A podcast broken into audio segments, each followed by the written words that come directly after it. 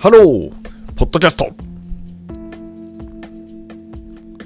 あの、このチャンネルでたびたび面白がってるあのじっちゃまって人いるんですけど、で、あの人、テレグラムのグループ開設しましたよね。で、テレグラム何かっていうと、メッセージングアプリなんですよ。まあ、要はね、LINE みたいなものって思えばいいんですよね。まあ、調べてみると、テレグラムとはみたいな感じで出てくるんですけど、まあ、ウィキペディア的にね、まあ、もう最近なんかチャット GPT に聞いちゃえばすぐ教えてくれるんですけど、これ、あのロシア製なんです。ロシア製っていうかね、ロシア人の人が作ったプロダクトで、で2013年にできたっていうところなんですよね。で、あのこれ実はね、私もう10年前ぐらいに使ったことがあって、で、ちょうど多分テレグラムが出てから少し経ってからぐらいですかね。個人的な話をすると何で使ってたかっていうと、まあ、当時はね、僕 LINE 結構あの不審派だったんで 今ね、日本のメッセージングアプリといえば LINE なんですけど、LINE はね、なんかね、うん、好きになれないなと思って、それ使ってなかったんですよ。で、代わりにテレグラム入れて、家族と、実は私の父とかね、弟とかはテレグラム入れてよつって テレグラムでやってたっていうなかなかこう天の弱な感じなんですけど、あの、顛末を話すとね、あの、LINE 社はソフトバンクに買収されたじゃないですか。まあ、っていうところで、まあ、孫さんだったら、まあ、使うかって感じでね、回収しまして、そこから一転してね、LINE は、えー、結構そのプライベートというか、いわゆるその、えー、個人的なね、つながりがある人たちとは、まあ、なるべくね、そちらにつながってるって形になってるんですけど、で、このテレグラムっていうのも、その、ロシアというか、いわゆるその、まあ、旧ソ連圏って言っちゃっていいんですかね。まあ、そっちの方ではかなりこう普及してるって話があるみたいですね。まあ、これはもう Wikipedia とかに載ってるんで、ご興味ある方は見ていただいて。で、何が言いたいかっていうと、要は、あのポットでの何かじゃなくて結構そこそこもう歴史があってである地域では覇権を握っていてっていう感じなんですよね。だから怪しいもんじゃないっていうかまあ結構怪しい人たちが使ってるとよく言われるのでだからね結構怪しいっていうかまああとロシア製だとねどうしても怪しいっていう風なことを こうついついついなんかこう思ってしまうところもあるんですけども、まあ、そんな感じのアプリなんですよ。でまあもうだから私もね、実際その頃に使ってたこともあるし、まあ、他の人たちにもね、感度高い人たちにはこんなのあるのみたいな話とか、まして、まあ、一部ね、入れてもらったりとか、まあ、そういうこともしてたんですけど、まあ、最近はね、で、このメッセージングアプリって結局、そのほら、1対1でやり取りするから、結局みんなが使ってるものっていうのが正義になるっていう世界なんですよね。これ面白いところで。だから結局みんながね、LINE を使ってるから、だから LINE になるみたいな話っていうかね。で、もう相乗効果でますますね、こう強力になっていくわけですよ。LINE を使ってるから、で、次もね、連絡するときに、他の手段だとめんどくさいよね、こっちの方がいいんだよね、みたいなやつが、どんどんどんどんどんどんどんどんこう、回ってくるというかね。まあそういう側面があるんで、メッセージングアプリって実は機能じゃなくてね、なんかそういう理屈じゃねえんだよみたいなね、そういうところもありますよね。まあ、これが非常にだから世界の中でどういう風な使われ方をしてるかっていう観点に立っても結構面白いんですけど、まあそんな感じのアプリがあって、で、こいつにどうやらなんかじっちゃまが自分でチャンネルを作ったという感じみたいですね。まあ、言ってみれば自分のチャンネルっていうか、まあ、自分のプライベートな空間ですよね。空間を作って、でそこにその招待をして、で、招待した人に向けて自分のね、発信をするみたいなね、そんな感じですよね。で、なので、この、で、一応このテレグラムってなんかね、どうやらこう、セキュリティがね、結構いいんですよ、みたいな。まあ、そういうマーケティングはされてるんですよ。実際裏側がどうなってるのかっていうテクノロジーの検証はできないんで、ちょっと私わかんないですけど、まあでもそういう触れ込みは当時からあって、ちゃんと暗号化されてますよ、みたいな話。まあ、LINE もね、一時期全然そういうのなくて、なかったんですよ。暗号化とかね。途中からやりだしたんですけど。まあ、みたいな感じなんですよね。で、一応なんかそんなようなところに、まあ、じっちゃまって人が、まあ、作ってて、で、そこに参加してみれば、まあ、わかるんですけど、 Telegram ってアプリ入れてあげて、まあ、LINE みたいなもんですよ。で、登録してあげて、で、その、とあのそのじっちゃまのね、グループに参加すればいいという形になってて。で、実はね、これね、動きとしては、あれなんですよね。あの落合陽一氏とかも自分の Discord グループ作ってね、なんか招待してる時期があって、ちょうど1年前ぐらいなんですけど、まあ多分ね、じっちゃまが言ってることのやりたいことは、割とこれに近しいんかなっていう感じなんですよね。で、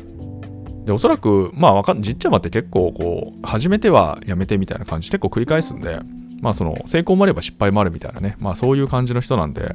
あれですけど、まあずっと続けるかわかんないけど、なんで今更テレグラムにしたのかなってのも まあよくわかんないんですけど、まあでもそのシンプルなインタインターフェースというかね、まあ非常にこうシンプルさはあるので、そのあたりはこう見やすいっていう話があるのかもしれないですね。まああとあれか、まあ単純にその今、割とウクライナにこう肩入れてるから、まあそういう意味でね、そのあのあの辺りの地域で結構なんか使いやすいこうアプリなので、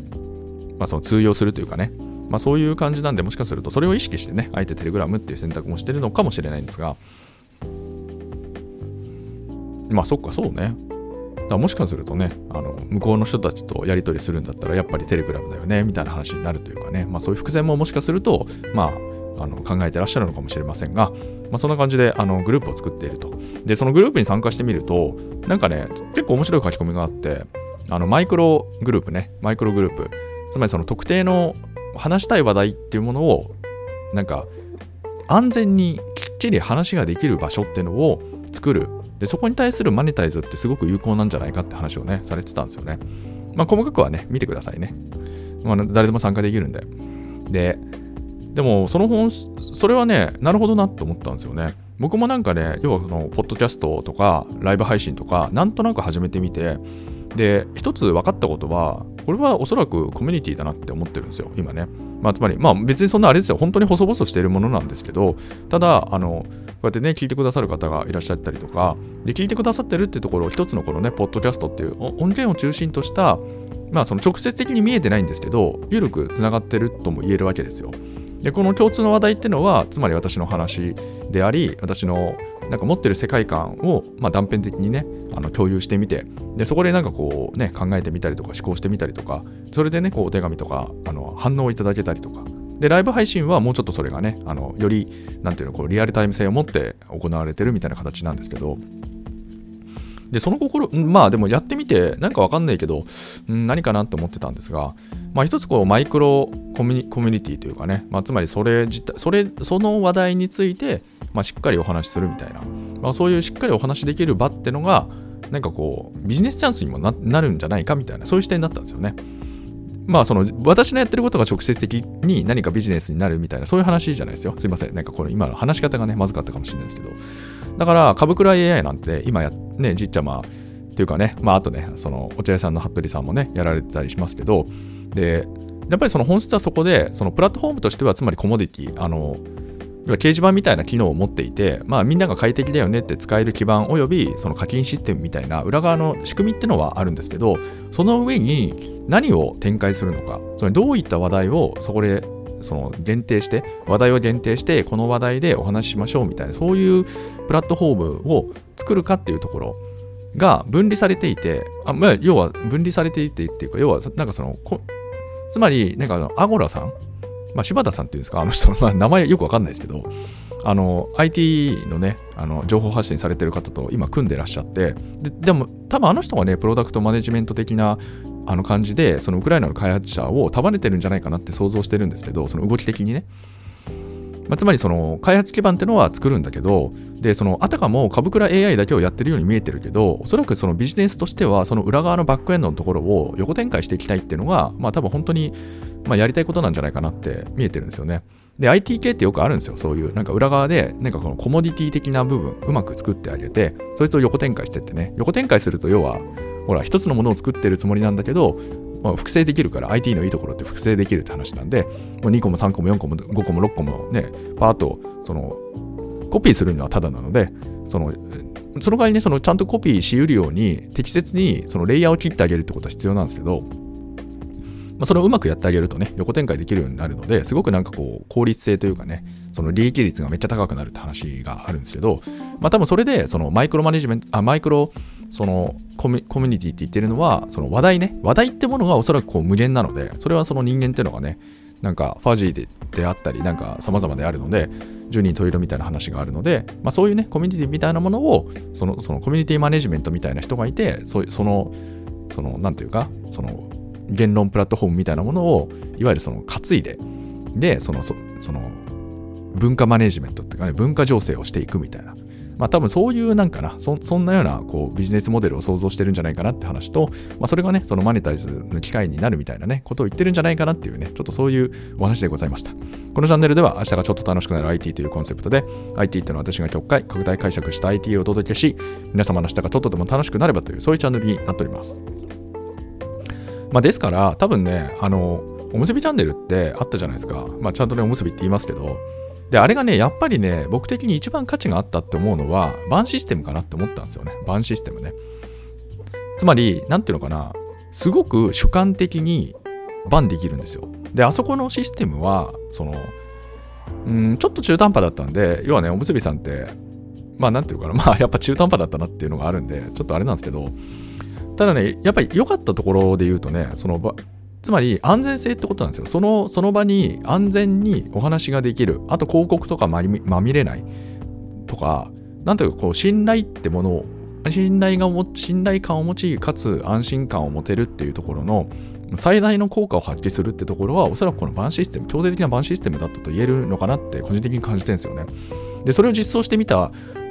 ところで、社会実験やったのが、まあ、おむすびチャンネルってところで、ま、それはね、明らかに多分機能してたんじゃないかなっていうのが個人的な見解なんですよ。で、昨今ね、やっぱりその SNS ね、この前ちょっとあの SNS の話ね、した回があって、まあ、要はざっと、まあ、言ってみれば街、街中みたいなものが多くが集まる広告型、多くの人が集まる広告型 SNS っていう比喩的な捉え方をしたときに、もうそこにたむろするっていうのは、言ってみれば路上でね、コンビニの、コンビニの駐車場で缶チューハイ飲んでるようなレベルなんですよ。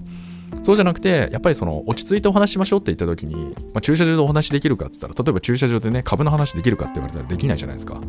だから、なんかその、例えば会員制のバーに行ったりとか、あるいはそのお店って形でね、一個そのお金を払うっていうところの敷居を超えて、まあそういう空間ね、何でもいいんですよ。そのレストランでもカフェでも、あ、あるいはその最近だとレンタルスペースでも何でもいいんですけど、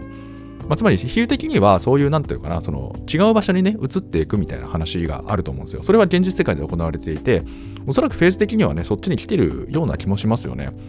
ちょっとね今ね現現在進行形なんであんまりちゃんと終えてないんですけどあのなんだっけなんかドラマの脚本家原作者なんか亡くなっちゃったみたいなあの話出てるじゃないですか。で、正直ちょっと、あの、個別具体的にはこういうのって本当に興味湧かないんで、ちょっとなかなか調べるのもしんどいんですけど、ただちょっとまだ流れしかね、追ってなくて、もしかすると皆さんの方が全然お詳しい可能性もあるんですが、ちょっと憶測で言っちゃうと失礼大変失礼なんですけど、ただ、要はその SNS 的なものは、そのまたね、その、この騒動に、あの、その加担してしまったっていう側面があるって話は、どうやらあるらしいんですよね。で、結局その安全に情報発信するとか、まあその、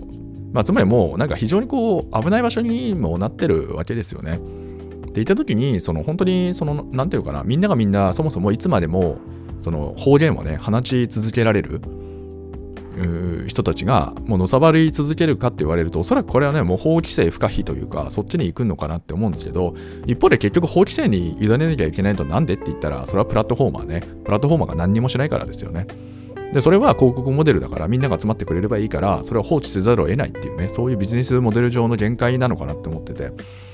でやっぱりそのそこら辺で多分制限されていくっていう大きなビッグトレンドは出てくるのかな出てこないのかな、まあ、出てきてくれるといいよねっていうところで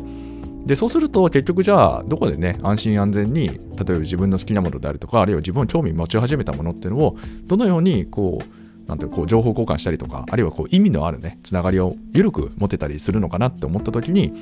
うんまあ確かにマイクロ、うん、コミュニティみたいな考え方っていうのはまあ普及しうるなって話をすごく感じたので、まあ、今回はね、実ちゃまの目線っていうのは非常に面白いんじゃないかなっていうのを、まあ、株倉 AI の流れを見ていてね、まあ、少なくともね、株倉 AI のあの、なんだっけ、